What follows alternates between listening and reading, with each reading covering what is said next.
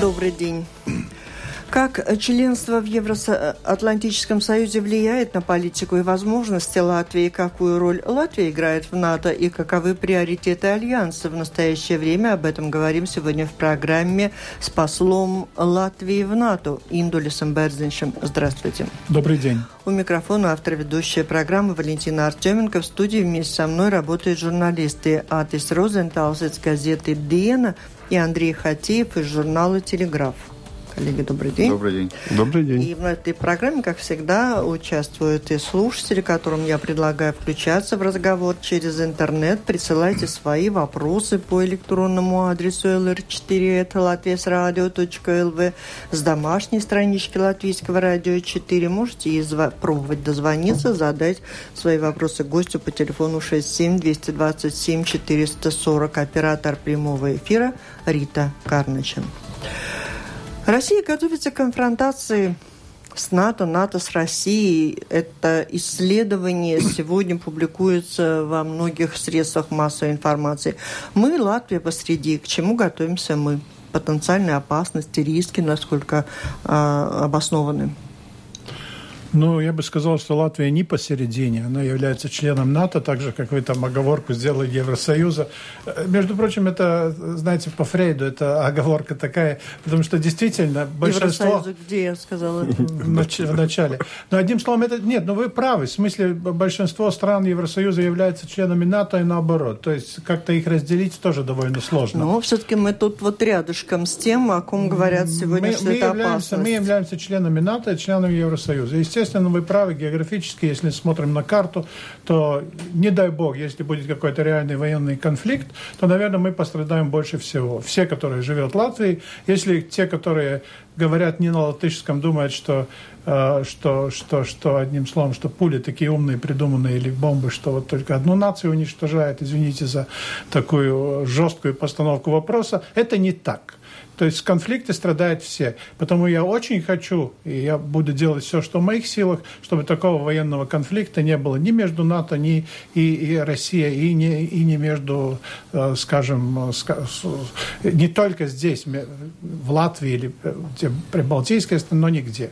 Но, к сожалению, ситуация реальная такая, что не НАТО начал, если вопрос, кто начал, не НАТО начал, не НАТО э, аннексировал Крым, не НАТО начал конфликт на территории, в, те, в Украине, на, на, на, на восточной части Украины. То есть ситуация такая, какая она есть. Есть, э, к сожалению, есть повод волноваться, и не все так, так прекрасно, как хотелось бы. Насчет э, так прекрасно, что я имею в виду под прекрасно, сам задам вопрос, это та ситуация, те отношения, которые были у России с НАТО до до аннексии Крыма. То есть тогда тоже нельзя сказать, что все там целовались в губы и любили друг друга. Но все-таки отношения были очень прагматичны, было сотрудничество, реальное сотрудничество, не только на бумаге. Бумаги тоже хорошие были подписаны, но реальное сотрудничество. То есть э, я считаю, что вот та, та модель, которая была до, э, до аннексии Крыма, она такая, которая, ну, какой-то какой период была проверена временем, была хорошая хороша для обоих сторон. К сожалению, не по вине НАТО э, это сотрудничество было прекращено. Ну, Украина не член НАТО, и почему именно такие отношения между двумя странами, не НАТО странами, вызвали определенную реакцию со стороны НАТО. В любом случае НАТО э, включается в такие процессы, в, каком бы, каком, в какой бы части мира они не происходили, кто у кого что аннексирует. Ну, вы знаете, это первый раз после Второй мировой войны, когда одно государство, тем более большое государство, государство, которое есть, были и, в общем-то, есть обязательства соответствия с договорами, а, то есть вы помните, как, как, почему Украина и как отдавала свое ядерное оружие. И одним словом, что одно государство взяло бы территорию, какую-то часть другого государства. Это первый раз в истории послевоенной, я имею в виду а, Вторую мировую войну, в истории вот такая ситуация. И, естественно, вполне после такого такого ну, результата, который никто не ожидал, или почти никто не ожидал. Не, я, я не нашел ни одного, кто предсказал бы э, недолго до вот аннексии, что это произойдет. Были предсказания, между прочим, после, после Грузии, что следующее может быть Украина. Такие предсказания были. Но тоже они были как бы маргинальны. То есть кто-то там сказал, другие, ну не может быть, что две славянские государства не договорятся. Не может быть, что Украина будет воевать. И я все время вспомню эту очень грустную э, шутку, что Гитлер проснулся, э, в гробу э, узнал, что Украина воюет с Россией, что Россия воюет с Украиной, а Германия старается их помирить и пристрелился еще раз. То есть, к сожалению, это действительно, то есть это та, такое событие, что так, так трудно представлено, можно представить это событие, но это произошло, это реальность, что, естественно, все остальные тоже волнуются. А насчет вот волнения, опять вернемся, это не только Латвия. Если вот Латвия была, как вы говорили, между, если бы мы не были членами НАТО, то это одно дело. А другое дело, это реальность, слава богу, мы члены НАТО. Это значит, соответствует пятым параграфам, атака на одну из государств или группу государств, значит атака на всех остальных тоже. А, значит, действует пятый пункт. Этот пятый пункт говорит, что все другие страны придет на помощь. Это значит мировая война. Будем называть вещи своими именами. Но я уже говорил это на телевидении, на радио. Я не допускаю такого варианта. Я не думаю, что до этого дойдет. Но чтобы до этого не дошло, НАТО должен давать очень четкие и ясные сигналы России, что да, вот все эти государства, они то есть все государства НАТО будет действовать соответственно пятому параграфу, если какое-то государство, даже самое маленькое, пострадает от каких-то действий, или это, это военных действий, или это а, скажем, гибридная война, если какое-то государство пострадает, это будет восприниматься как, возде... как что надо... А что значит пятому... пострадать от гибридной войны? Это как? Ну как, ну, а, а, то есть Гибридная война, мы все сейчас об этом говорят, это, скажем, модно это дискутировать, но, к сожалению, но, к, реальность такая, что гибридная война известна уже с э, римских времен, то есть всякие варианты. Троянский конь, например, да, тоже всякие, всякие варианты. Очень то есть, гибридная то есть гибридная да. война это все то, что не является такой войной, которую мы видим в фильмах, скажем так, что вот два фронта идет друг на друга, там атакуют танки, артиллерия, самолеты и все остальное. То есть все остальное это информационная война и все это гибрид. Конь тогда, а сегодня это что? Это тоже троянский конь, может быть не такой красивый и не из дерева. То есть можно, как вы видите, на, на счет в Украине там были а, засланы, а, скажем, Россия говорят, что это не их солдаты, что они там уволились до этого. Ну, это все-таки Россия так думает, но она только Россия так и думает. Весь остальной мир думает иначе. И э, видеть, что это... То есть э, другая страна, отрицая это, скажем так, чтобы коротко сформулировать, другая страна, отрицая это, старается повлиять а, всякими средствами, и, которые, в общем-то, незаконны в этой стране, повлиять на ситуацию в другой стране. Вы говорили про сигналы, которые дает НАТО. Э, является ли таким сигналом высказывание начальника штаба армии США генерала Адерно, где он сказал, что против, э, ну, среди потенциальных противников США именно э, Россия самая опасная, опять подтвердил э, возможность пересечь э, грани, суверенитет Балтийских государств. Это очень свежая тоже новость. Угу. Вот является ли, по-вашему, так, такой сигнал тем, тем, что вы говорили? Да, все заявления, начиная с президента Обамы, то, что он сказал, когда был в Эстонии, и вот кончая вот последним о том, что вы говорите, сегодня, сегодня это сообщение да, это прошла по да. лентам, а, информационным лентам. Это, это тоже сигналы, тоже сигналы. Но самые верные сигналы, которые Россия будет воспринимать реально как сигнал, это то, что сразу после начала этого конфликта число самолетов, которые патрулировали или могли патрулировать воздушное пространство, увеличилось с 4 до 16. Э, об этом много говорят и спорят. 16 не надо было. Надо было 8. И сейчас вот вернулись к нормальной, вот 8 самолетам, которые нужны, чтобы контролировать эту ситуацию в мирное время. Но 16 было потому, что вот этот был сигнал. Извините, наши э, дорогие российские скажем, э, уже не друзья, но соперники. Не, нельзя, не, вам нельзя э, ничего делать в этой территории, потому что это территория НАТО. Это был сигнал. То, что сигнал, это, это то, что происходит, почти очень много происходит здесь маневров в Прибалтике, в том числе Латвии. Сигнал то, что американцы приведет здесь тяжелую технику, оставят. Это все реальные сигналы. Сигналы, которые нельзя понять иначе. То есть там все ясно, там все четко сказано. И вместе с тем э, латвийские власти э, время от времени заявляют о том, что военной угрозы для Латвии нет. И вы тоже об этом и недавно говорили. Да. А, Почему не, не, а не видите ли тут какого-то противоречия? Проводятся учения, как бы увеличивается количество техники, военнослужащих и других стран НАТО, а при этом военной угрозы нет. Как-то странно со стороны, нет? Знаете, вот... Э, и не опасно ли это вот так? Угроза ну, это уже второй вопрос, скажем так, немножко отдельный тогда. Э, скажем так, э, угроза состоит из того, что... Первый вопрос. Э, является ли страна потенциальный агрессор? Есть у этой страны ли возможность атаковать и взять территорию, то есть воевать? То есть если бы такую, такие, э, мы задали вопрос о нескольких других государствах, мы бы сказали, нет, такой возможности нет. Нет такой возможности, например, я не знаю, в Белоруссии и там еще. У России есть. То есть у России есть все технические военные возможности, если бы она хотела развязать войну и, по крайней мере, в начальной фазе даже преуспеть на территории балтийских стран. То есть это реальность, это никто не может отрицать.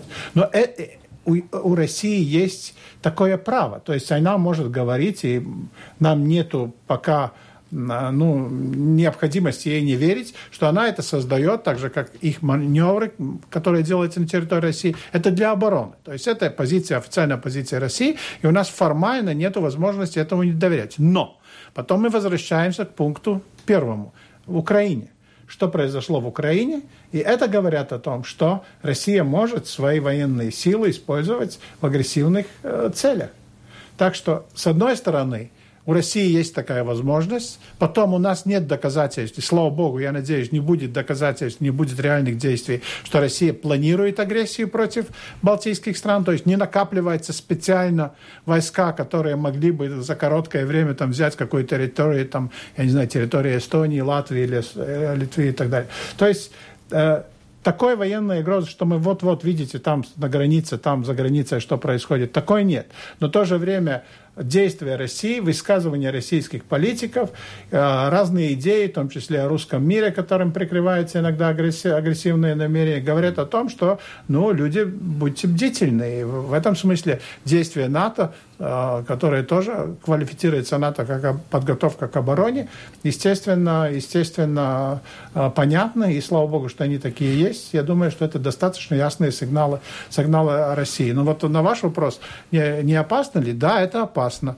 Да, это опасно, потому что если идет такие маневры, так же, как вот самолеты летят, российские самолеты выключают там опознавательные знаки и так далее, все, что может произойти. Это, естественно, обе стороны не хотели бы, но это, это может произойти, потому что если, если скажем, если, если в комнате много оружия, что-то может выстрелить. К сожалению, это так. Да, это, это опасно. А могло бы надо что-то делать для того, чтобы ну, может быть, не раздражать, не наращивать, не нагнетать, а иметь защиту, ну, при этом не, не провоцировать какой-то ну, новый знаете, видок ну, вооружения. Как, как, как имеете, вы имеете в виду, что там копать окопы? Ну, это то время уже прошло, так такая реальная война в общем-то, да, Нет, ну, на если Донбассе у нас уже вот... все есть, может быть, вот эти дополнительные силы, танки какие еще придут, или это в рамках необходимой безопасности? Это в рамках необходимой безопасности. Поверьте мне, в Соединенных Штатах есть много сфер, где они бы с удовольствием тратили свои деньги. Если они готовы вложить свои деньги в это, то это делают они почему? Потому что они созда- сознают, что их ответственность, как у самой сильной державы НАТО, это все-таки защитить, ну, скажем, откровенно слабые звенья, географически хотя бы слабые звенья, какие являются Балтийские страны, Польша, Болгария, Румыния, вот все эти шесть стран, защитить их, и они готовы вложить э, сюда свои средства и усилия, чтобы дать четкий сигнал, чтобы Россия не поняла, чтобы Россия не подумала, что можно э, атакуя вот эти слабые звенья, разрушить все НАТО. Потому что такая война – это не только территории о чем-то большом. Я думаю, что российские, некоторые российские политики надеялись, что в конфликте, когда они начали конфликт с э, Украиной, они надеялись, что, э, скажем, единство Евросоюза, НАТО, скажем так, западного мира, это и Япония, это и Канада и так далее, то есть не будет этого единства. Оказалось, они не правы. То есть все надежды, что там э, Германия из-за экономических интересов не будет участвовать в экономической, э, скажем, санкциях и так далее, оказались, э, ну, нет, такого не было. То есть все, все западные страны все-таки едины э, и занимают позицию, которая очень четко, что Россия должна прекратить конфликт и участвовать в прекращении конфликта, который вот мы имеем сейчас э, в Украине. Э, в начале августа появился э, тоже один э, опрос, э, результат опроса о том, что 63,9% жителей Украины поддержали бы вступление этой страны в НАТО. Вы тоже так как-то осторожно высказались на этот счет. А насколько вообще реальный такой вариант, ну, учитывая, что происходит в Украине, насколько мы вообще можем теоретизировать на этот счет, вступит ли когда-нибудь Украина в НАТО или нет, и какие условия при этом? Скажем так, я сейчас уже немножко, чем 25 лет, ну, в разных, в политике, скажем, политике, да, то есть я был, голосовал за независимость, там был в парламенте, комиссия иностранных дел, там так далее, министр, потом э, посол разных странах. За это время происходило так много вещей, вот если бы день до 11 сентября, между прочим, я был тогда в Соединенных Штатах, в 11 сентября сам видел, как горит Пентагон, между прочим, и во второй день, когда возвращался, видел, как дымит то место, где до этого, день до того находились еще братья-близнецы эти, э, э, две здания. Но если день до того кто-то бы сказал, вы представляете, что вот э, Бен Ладен может организовать такую атаку, вы бы, наверное, его послали в психиатрическую больницу или психиатру, по крайней мере, да? Если до, скажем, еще год, даже не год, скажем, летом 91 -го года, если кто-то сказал, что через полгода разрушится весь Советский Союз, еще бы можно было допустить, что в, как, при каких-то условиях какую-то независимость, какую-то добьется Балтийские страны, но что весь Советский Союз развалится тоже, наверное, психиатру. Э, скажем, месяц до конфликта в Украине – тоже, наверное, бы послали этого человека псих. То есть я хочу сказать, что произошло так много вещей, которых сейчас мы знаем, что это реальность, и мы даже, ну да, вот это страшно, но это произошло. Но если бы день до того кто-то бы сказал, что такое будет, никто бы не поверил. А хотел... То есть это мой, мой ответ. Да, мы сейчас не знаем, то есть очень трудно прогнозировать. Есть, но если мы смотрим назад на этот период, то я скажу так, все может происходить. Готовьтесь, готовьтесь к худшему. Или э, думайте думаете о том, о, о, о чем, э, скажем так, э, не, э, в другое время бы не стоило думать. Но это же это немножко так философствие, но реально вот НАТО есть же какие-то ну, процедуры, по которым определяет, может ли страна вступить или нет. Э, да, ну скажем так, чтобы страна вступила, чтобы страна вступила, во-первых, нужны э, такие вещи. Желание самой страны. И это не только социология, но э, на случай э, Украине но нужен референдум, который президент обещал, что такой референдум будет. Во-вторых, эта страна должна достичь какого-то уровня, в том смысле, ну, чтобы она могла сотрудничать, чтобы она могла быть страной, страной, страной НАТО. Хоть, конечно, принять НАТО это больше политическое решение, чем принять Евросоюз. Потому что Евросоюз это все-таки больше техники, чем политики. НАТО это больше... И, а потом еще нужно а, согласие всех стран, я подчеркиваю, всех стран НАТО, чтобы они по разным мотивам принимали какую-то страну НАТО. Но ни одну страну пока НАТО не приняли, только так, ну скажем, чтобы спасти от кого-то. Такого варианта не было. Насчет балтийских стран тоже не, от нас никого, то есть то было, то было время совсем других, между прочим, слава богу, в то время э, довольно нормальных отношений для стран НАТО с э, Россией. И когда нас принимали туда, Россия, конечно, возражала, но она это восприняла как объект... неприятную, но объективную реальность. То есть насчет Украины мы не не можем сказать, как событие развернется дальше. Мы даже не можем сказать, что будет завтра, потому что последние новости из Украины, они очень плохие. Там э, война опять обостряется э, в направлении Мариуполя, не только в направлении Мариуполя.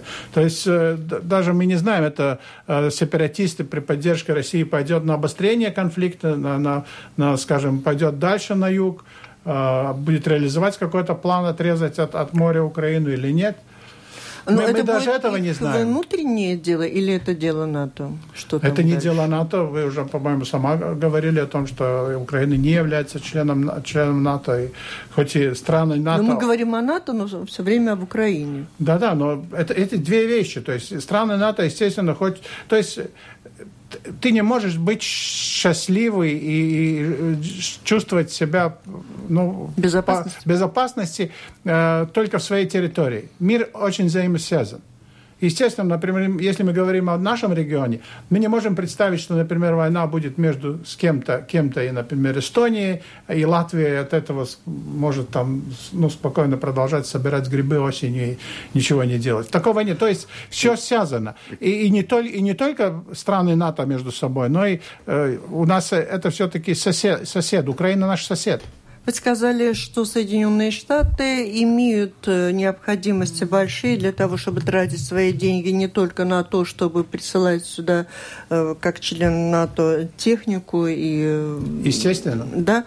Но у меня такой вопрос. А какие права у Латвии, например, влиять на решение НАТО? Каким решением Альянса наша страна обязана подчиняться? И кто принимает эти решения, когда Соединенные Штаты или в целом НАТО должны на что-то потратиться? Ну, вы знаете, э, потратиться это опять друг, друг, другой, другой вариант.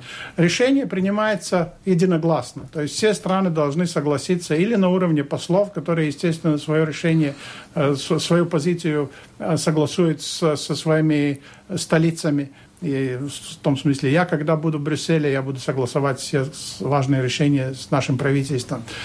А, но если вы говорите Соединенные Штаты, то бывают ситуации, что а, Соединенные Штаты или кто-то другой организует такие коалиции, которые где поддерживаются друг, друг, друг друга, и, и одним словом, а, где где э, не всегда все страны НАТО, есть ну, разные страны из, из региона, где эти, ну, есть какие-то военные... То есть это опять две, две варианты. Но насчет НАТО, то, что касается каких-то серьезных действий, то есть четвертого параграфа, пятого параграфа, тогда все страны единогласно принимают решение, выслушивают все позиции и принимают решение. Когда решение принято, решение выполняется. Что же касается финансов, то третий, пара, э, третий пункт – Э, говорит о том, что каждая страна и страны вместе взятые должны заботиться о том, что каждая из этих стран увеличила свои возможности обороны, чтобы в случае необходимости могла защитить себя и помогать другим. То есть здесь вот э, тратить, тратить деньги Соединенные Штаты, или мы будем тратить деньги, увеличивая наш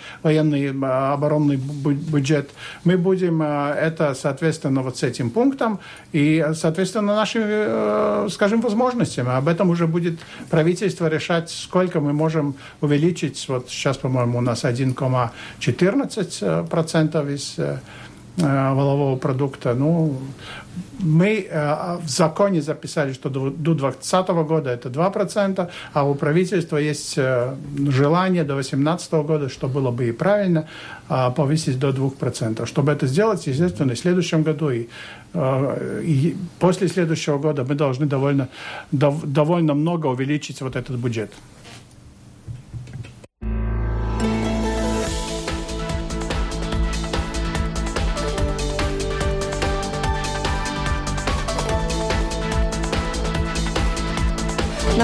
Слушаете программу «Действующие лица». В ней сегодня принимают участие посол Латвии в НАТО Индулис Берзинч и журналисты Атис Розенталс из газеты «Дена» и Андрей Хатиев из журнала «Телеграф».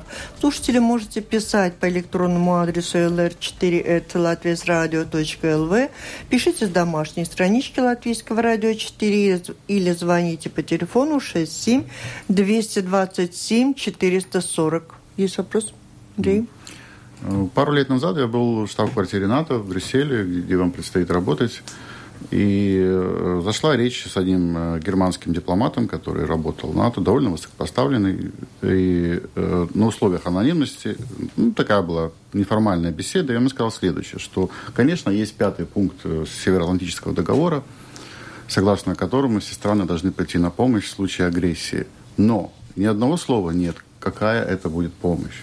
И он сказал следующее, что в случае агрессии против стран Балтии ну, вполне возможно, что страны НАТО могут решить ограничить, ограничиться какой-либо другой помощью, не военной, допустим, дипломатической, устроить э, агрессору обструкцию дипломатическую или вести экономические санкции, как сейчас происходит, или э, еще как-то осудить. Э, что вы на это можете сказать? Я думаю, что две страны меня очень позитивно удивили, натовские страны, две, ну, действительно удивили. Во-первых, это Франция, которая все-таки не продала Мистрали России. Я действительно долго читая французскую прессу, тоже думал, что все-таки они как-то найдет какую-то лазейку, потому что это большие деньги, это все-таки договоренность.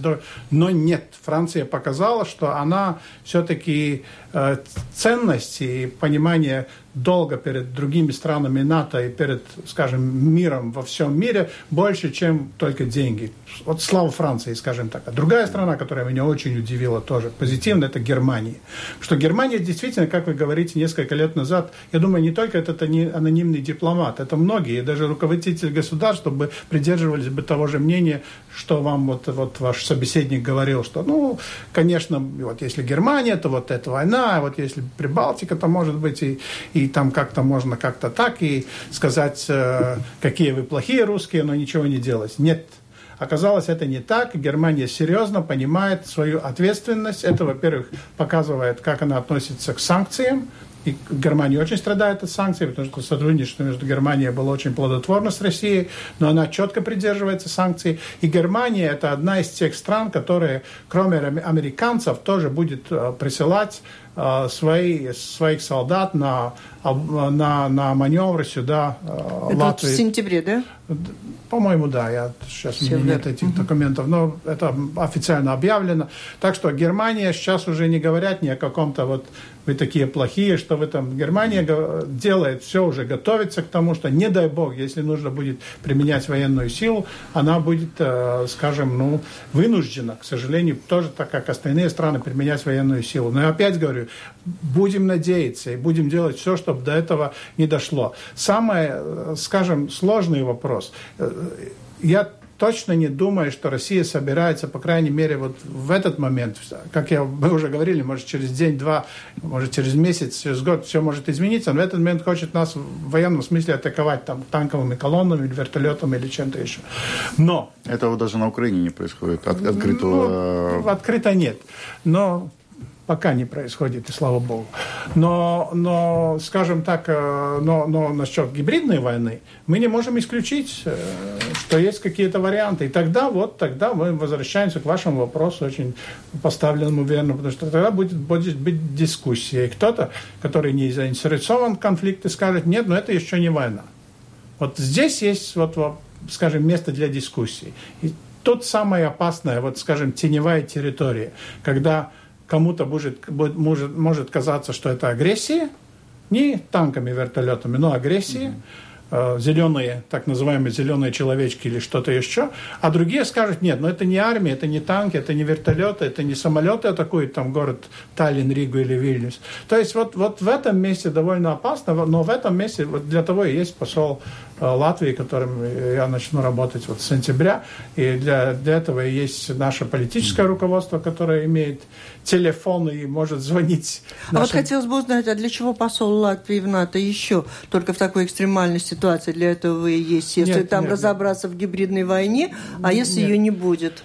Нет, скажем так, сейчас действительно именно потому такой большой интерес о моей, моем, моей личности, и вы меня тоже позвали. Я думаю, что если бы два года назад я бы здесь не сидел, я бы спокойно, как остальные послы, был бы назначен, и где-то в газете там маленьким буквами бы написали, вот Индус Безнич, бывший министр, бывший там посол там-там-там, сейчас направляется в Брюссель, и все бы об этом через минуту забыли. Но сейчас меня приглашают вот э, ну, радио Балкон сюда. Время потому что, потому что нет, не, скажем, что именно есть, потому я и говорю, потому что все-таки послы были и до того, и несколько послов, не только Рекснич, которого все знают, опять потому что он часто выступал и говорил об этих проблемах, о которых сегодня я говорю.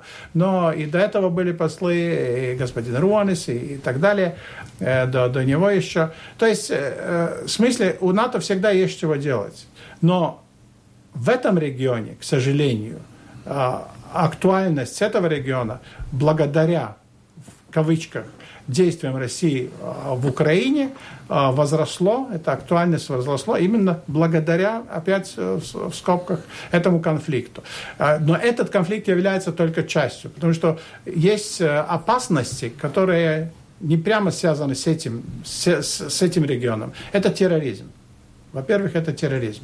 Как вы знаете, пятый пункт был воздействован э, в истории НАТО только один раз. Это после 11 сентября, когда Соединенные Штаты попросили о том, что вот эта атака на территории Соединенных Штатов атаковала не государство, атаковал, атаковали террористы.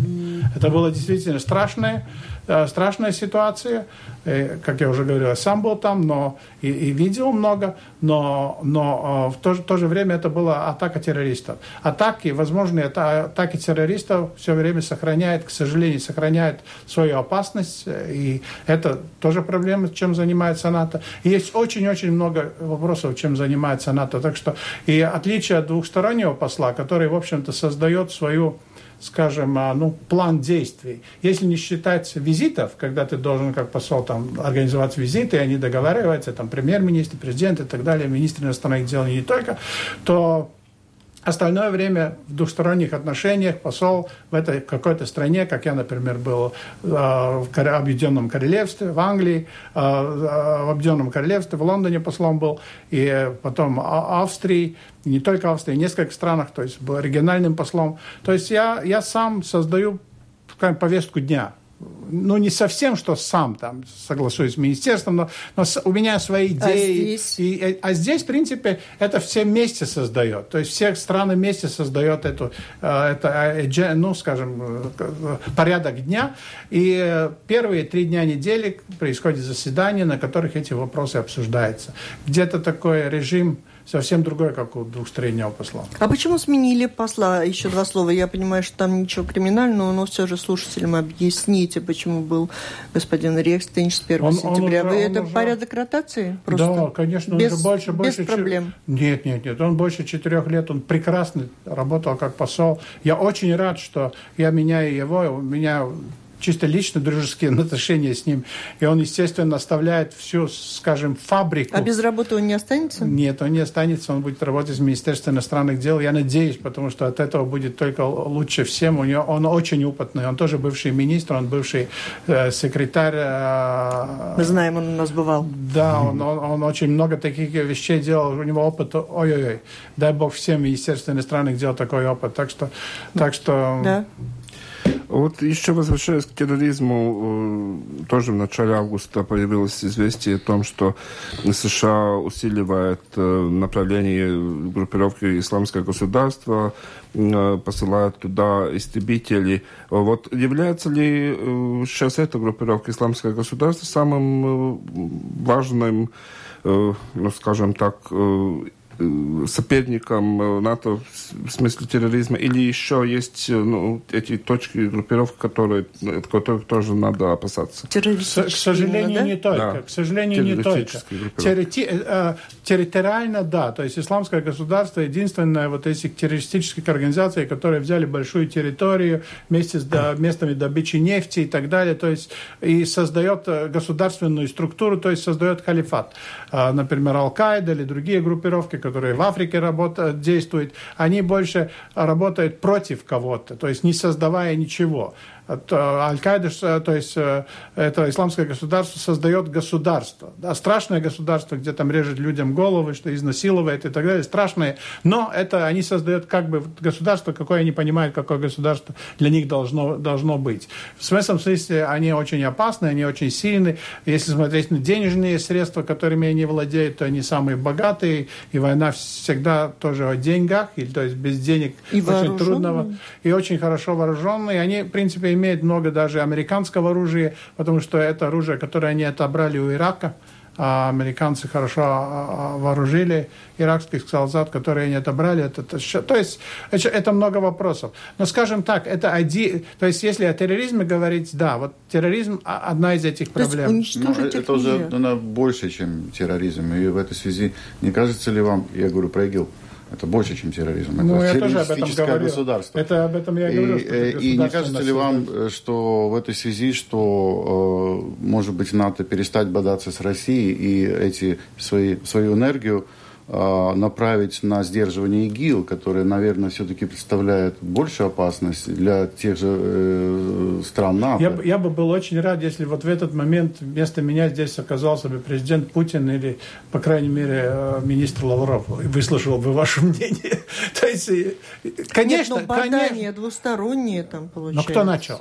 То есть, э, Они где... говорят, что НАТО. НАТО говорит, что Россия. Ну, вот, и наши слушатели, посмотрите, пишут. Один пишет так, что вот Путин что... начал, другой говорит, что НАТО начал. Не-не, ну если человек смотрит только российское телевидение, то вообще создается впечатление, что НАТО уже там готовит, э, пойдет на Москву там завтра. Если не завтра, то послезавтра. Давайте готовить Бородинское. Ну, то есть говорят и те, и другие. Нет, а ну, кто а, знает? Ну, кто знает. Смотрим, смотрим обратно, смотрим календарь. То есть, если мы смотрим обратно, то, естественно, мы видим, что первые начали в Крыму, начала, начала Россия. Тогда скажите... Они сначала сказали, что они там нет, потом президент Путин выступил, сказал, нет, наш зеленый человечки там все сделали, выборы и так далее. То есть, просто нам не надо... Э, это, это все-таки не 812 год, это произошло немножко больше года назад. Мы можем посмотреть газеты, посмотреть информационные ленты и понять, что не НАТО начало. Это не было интереса к НАТО. Вот именно потому, что НАТО был уже тогда э, связан с борьбой с терроризмом, и у, у НАТО было а, скажем, заинтересованность и а, чтобы сотрудничать с Россией в этом направлении, Потому что у обоих сторон, что мы, Россия, э, разве у России выгодно, что, например, в Афганистане будет какой-то, скажем, режим талибов, или сейчас уже талибы боятся уже исламское государство, там они между собой воюют. То есть это действительно, там понять даже, кто А с кем. есть версия у дипломатов и такого мирового уровня, тогда зачем это могло понадобиться России? Им так понадобился Крым, они что-то с этого поимели. Если теперь эмбарго, теперь и терроризм – это угроза для всех, в том числе и для России наверное. Я, я не я, ну, знаете, опять, это чистая спекуляция, я должен ну, извиниться, но я не думаю, что российское руководство тогда, начиная вот свои, свои там действия в Крыму, что они думали о таком результате, что они получат бедный Крым, который нужно, где нужно тратить страшно большие деньги, чтобы поддерживать отстающий регион, что они получат такие плохие отношения с Западом, мы уже говорили о Германии, например, потому что до этого момента были, могли создаваться впечатления у России, потому что они, может быть, тоже говорили с этим дипломатом, с которым вы говорили, и могли создаваться впечатления у России, что вот Германия по экономическим причинам, Франция, потому что Мистраль надо продавать еще, еще, еще, не поддержит Соединенные Штаты, которые, может быть, ну, ступятся за Украину и Крым. Этого не произошло. То есть, если бы до этого если бы до этого Россия знала бы о том, в какой ситуации mm. она откажется,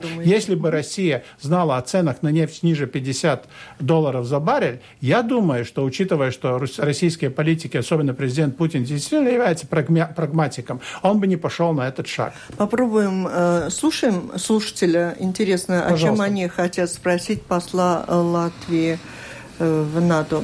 Алло. Я предлагаю вспомнить, с какой целью и зачем создавалось такое государство Латвия. Политики, это я слышу, это понятно. Они всегда за войну, это всегда криминал. Но, э, например, нейтралитет Швейцарии – это э, нейтралитет банков денег, нейтралитет, э, скажем, Франции – это homo sapiens, это свобода человека. Должна была бы быть ну, давайте мы не будем сейчас обсуждать, зачем создавалось такое государство Латвия. У нас эксперт по другому вопросу. Ну, там, там, наверное, я думаю, что слушатель хотела, слушательница хотела больше почему Латвия ввязывается в военные союзы, а они остаются нейтральной. Mm-hmm. Да? Ну, То именно... Есть, и в этом хочу продолжить ее мысль, если mm-hmm. я угадаю, конечно, mm-hmm. ее мысль. А, в этом смысле действительно, может быть, есть, есть такое мнение, что и оно достаточно обосновано, что нейтралитет гарантирует большую безопасность. Посмотрим там на Финляндию, на Швейцарию и так далее.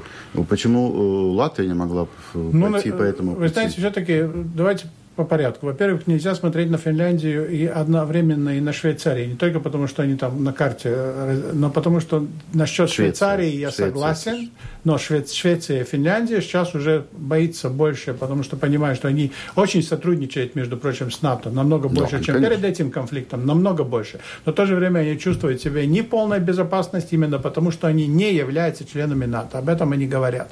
И, э, но число... не вступают в НАТО. Да, но пока не вступают. Скажем так, пока не вступают мы видим, если агрессивная политика России не прекратится, я позволю себе представить, я не хочу учить наших северных соседей жить, но я могу себе представить, что через несколько лет они станут членами НАТО тоже.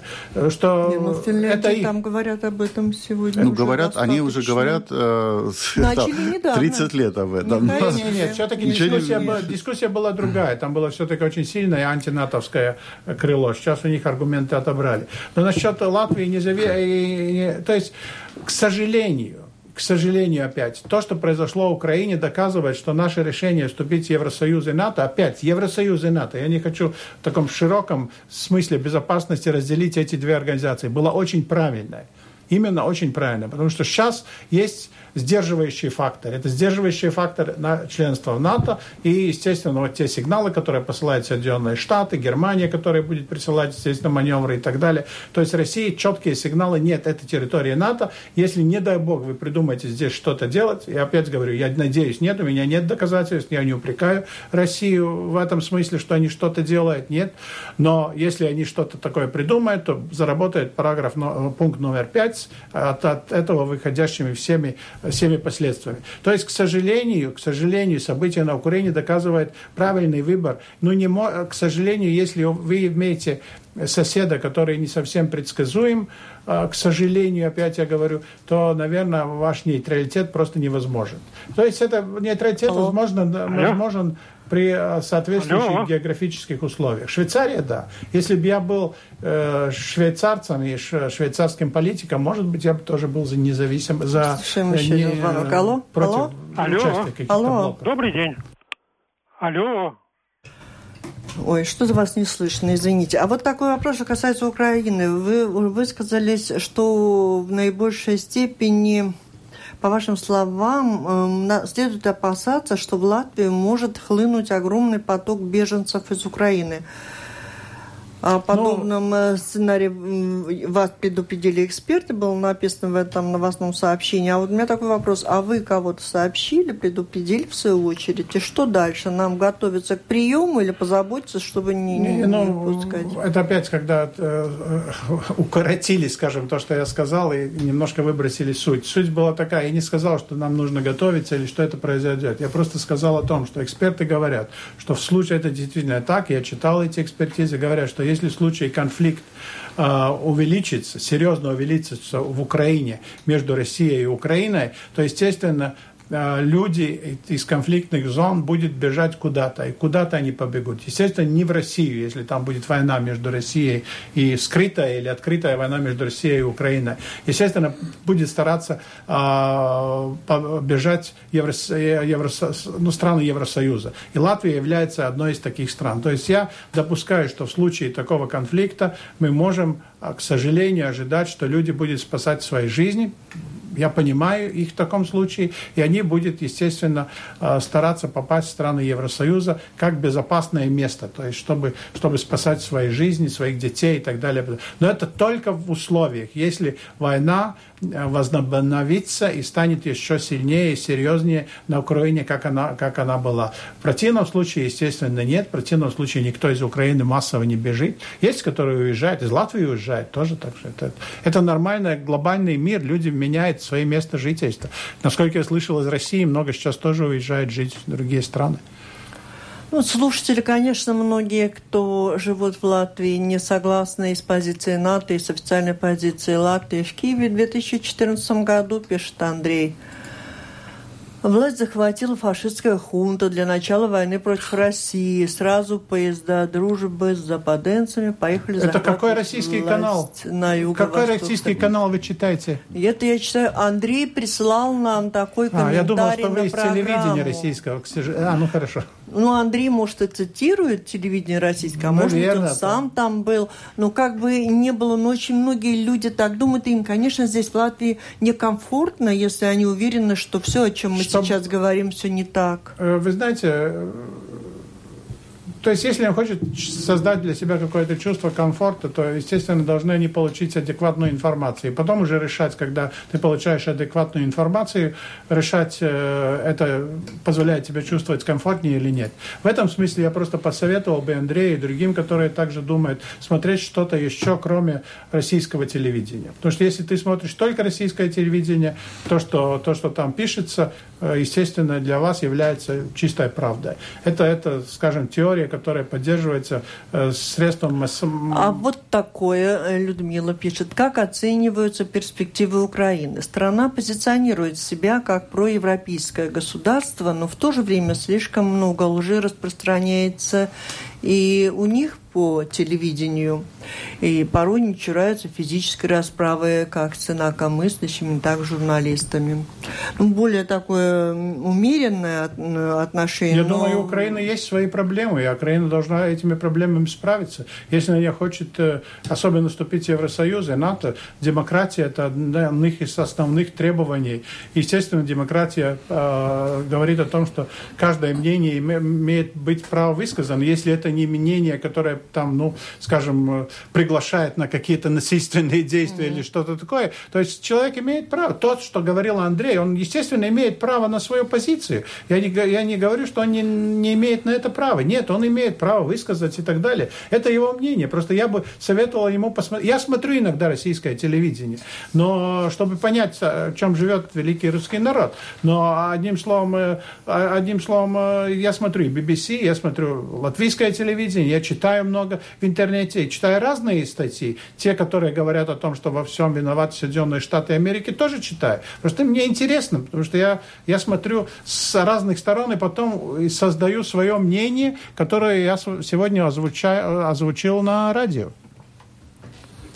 А еще очень коротко, э, вот когда мы говорим о ситуации в Греции, мы всегда упоминаем этот фактор, что Греция тоже является членом НАТО.